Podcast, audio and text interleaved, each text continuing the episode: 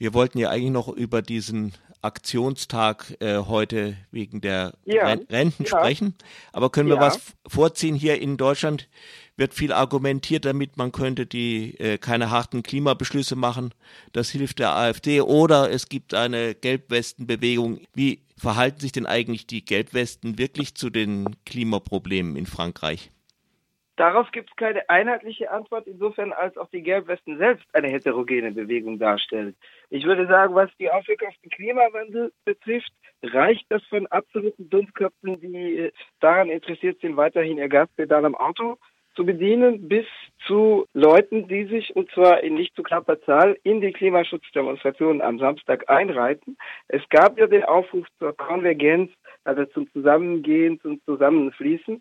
Das ist natürlich sicherlich zum Teil auch von äh, linken Kräften innerhalb der jeweiligen Bewegungen ausgegangen, aber es gab den äh, im, im Endeffekt durch die Polizei verhinderten äh, Aufruf, äh, die Klimaschutz und die Gelbwesten-Proteste am vergangenen Samstag zumindest in Paris zusammenlaufen zu lassen. Es gab ja schon am Vormittag des vergangenen Samstag, also äh, 20. September, 21. September Versuche, ähm, äh, auf den Champs-Élysées oder im Umfeld zu demonstrieren, die aber schnell durch die Polizei unterbunden wurden. Es gab dann aber für den frühen Nachmittag Aufrufe, äh, sozusagen ein Scharnier zu bilden zwischen beiden Mobilisierungen mit Versammlungen, die unter anderem durch Attac Frankreich angemeldet wurden. Äh, bei Attac lautet der, lautet der, der Aufruf auf ähm, gegen, äh, also nicht gegen, sondern für den Klimaschutz und für soziale Gerechtigkeit. Äh, das wurde aber, diese durch Attac angemeldete Versammlung wurde äh, nicht genehmigt, sondern verboten. Und äh, das massive Polizeiaufgebot hat es dann verhindert. Es äh, kam dann im weiteren Verlauf des Nachmittags zu Szenen, wie sie im Vorfeld auch herbeigeschrieben oder herbeiberichtet, etwa im Fernsehen, wurden. Ähm, das heißt, die äh, inzwischen üblichen Auseinandersetzungen zwischen Black Bloc, Polizei, äh, Ausschreitungen und so weiter. Nun ist ja, es gab am Samstag bereits äh, wohl Demonstrationen in Paris wegen der äh, Rentenreform. Äh, und heute gibt es einen Aktionstag nicht gleich von der gleichen Gewerkschaft. Da ist man sich wohl nicht so ganz einig. Äh, kannst du noch was ja. dazu sagen? Um was geht's? Ja, also die Demonstration vom Samstag ist, äh, was, die, was das Rententhema betrifft, vernachlässigbar, weil das durch einen einzelnen, einen einzigen Gewerkschaftsverband getragen wurde. Der zentrale Aktionstag äh, an dem unterschiedliche Kräfte an einem Strang ziehen. Er findet tatsächlich am heutigen Dienstag, also 24. September statt. Also am Samstag gab es tatsächlich mehrere Mobilisierungen. Es gab die für den Klimaschutz, es gab die für die Gelbwesten, wie gesagt, mit dem Zusammengehen. Also es gab im hinteren Drittel der Klimaschutzdemonstration tatsächlich viele äh, Leute in gelben Westen, mit gelben Westen. Parallel als dritte Demonstration fand statt eine, eine äh, Demonstration, an der offiziell laut Veranstalterangaben die zweifellos übertrieben sind, 10.000 Personen teilnahmen, veranstaltet durch den Gewerkschaftsdachverband Forst Ouvrière, das heißt sowas wie Arbeitermacht oder Arbeiterkraft.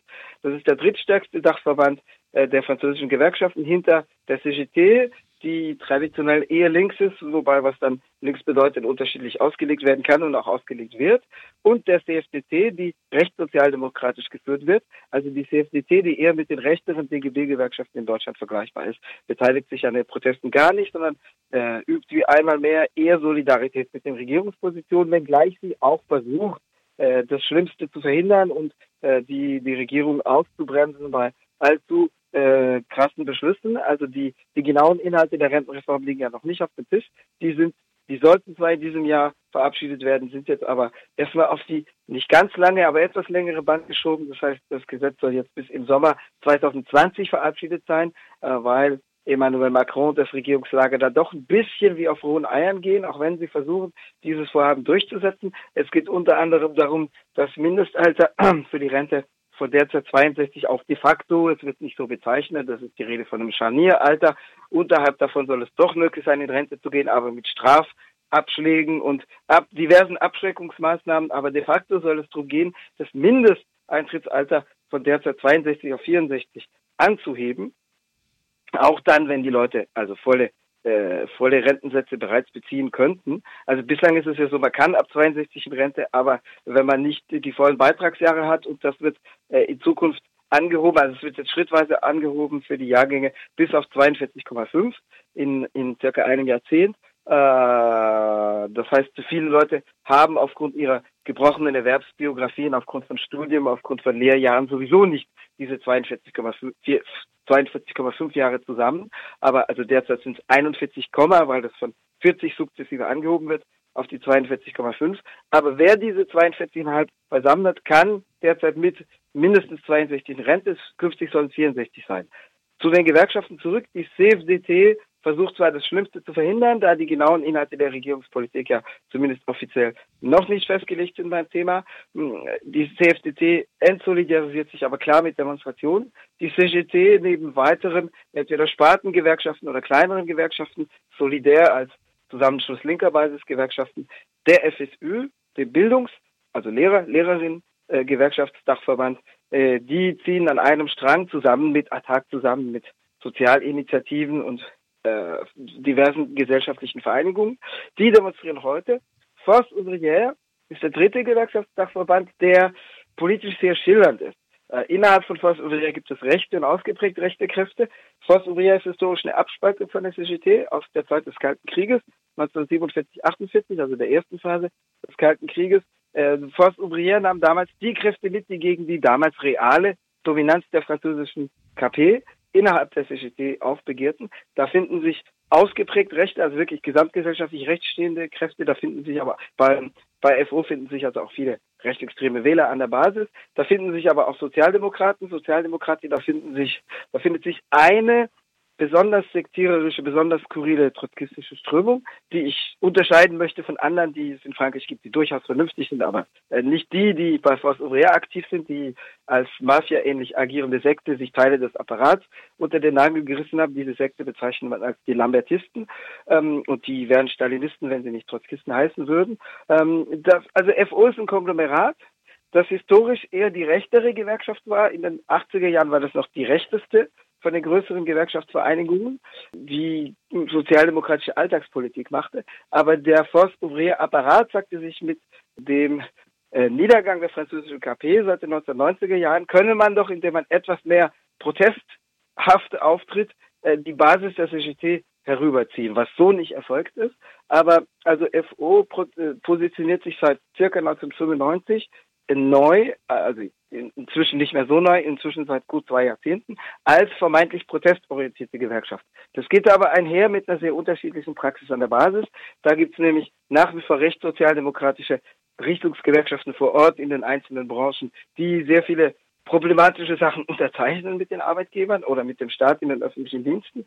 Und da gibt es auch sehr sektiererisch auftretende Linke, Verbände, etwa wenn die Lambertisten die kontrollieren und es gibt alles Mögliche dazwischen. Äh, es gibt sicherlich auch Basismitglieder, die einfach durch dieses protestorientierte Auftreten, das zumindest verbal an den Tag gelegt wird, angezogen werden. Force Ouvrière demonstrierte also allein. Da ging es natürlich für die darum, den Apparat zusammenzuhalten und sich zu profilieren.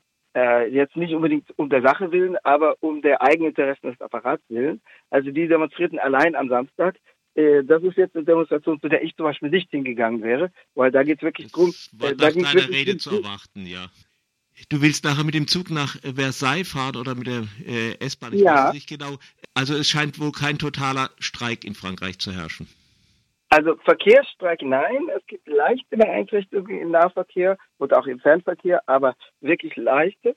Es gibt also Arbeitsniederlegungen im Transportsektor, wobei man dazu sagen muss, es gab einen getrennten Streik. In dem Fall ging es äh, bei dem getrennten Marschieren tatsächlich nicht wie bei Force Ouvrière um das Profilieren eines Apparats im eigenen Namen, sondern da ging es darum, äh, Zeichen zu setzen für die Kampfkraft, äh, Kampfesstärke einer Branche. Also der Pariser Nahverkehrsbetrieb, die RATP, Regie Autonome des Transports Parisiens, streikte ja schon am vorvergangenen Freitag, also vor nunmehr äh, zehn Tagen, am, oder elf Tagen, am Freitag, den 13. September. Das mit dem Freitag, den 13. ist nicht abergläubisch zu verstehen. Und da war tatsächlich, waren die Streikfolgen absolut erheblich. Das war der äh, massivste äh, Transportstreik seit 2007 und der von 2007 war eher eine Episode, da kämpften die Transportbeschäftigten allein für ihr eigenes Rentenregime, das damals verschlechtert wurde, das aber nur die Transportbeschäftigten betraf. Und bei dem gesamtgesellschaftlichen Thema ist es der massivste Transportstreik seit den großen Streiks gegen die damaligen Rentenreformen, die damals schon Verschlechterungen beim Rententhema einleiteten, 1995 und 2003. Es war also angekündigt, in Paris an diesem Freitag, den 13.09., dass äh, 10 von 16 Metrolinien geschlossen würden und bei anderen Linien, zum Beispiel bei der Linie 4, die ich am häufigsten benutze, war angekündigt, dass ein, dass jeder dritte Zug verkehrt, einer von dreien, aber de facto war die Linie dicht an dem Tag. De facto verkehrte da gar nichts und alle Stationen waren zu. Ich wohne aus dieser Linie, meine Kabinett, meine Kanzlei liegt auf dieser Linie. Das heißt, ich lief, ich ging dann zu Fuß und lief mehrere Stationen ab, da war alles dicht gegen vorherige Ankündigung. Das heißt, die Streikfolgen waren stärker als erwartet. Und de facto lag der Nahverkehr an dem Tag da nieder. Es ist jetzt für den 5. Dezember, ist noch ein bisschen hin, in zweieinhalb Monaten, für den 5. Dezember dieses Jahres haben fünf bei der RTP, also den Pariser Metro- und Buslinien, vertretene Gewerkschaften einen unbefristeten Streik angekündigt. Das heißt, sie haben angekündigt, dass sie dann in den Ausstand treten, ohne ein Ende vorher bekannt zu geben. In den öffentlichen Diensten muss ja seit 1963 müssen die Streikdaten Anfang und Ende vorher bekannt gegeben werden kann, also damit die Öffentlichkeit sich darauf einstellen kann. Das heißt, da liegt noch einiges im Busch wahrscheinlich.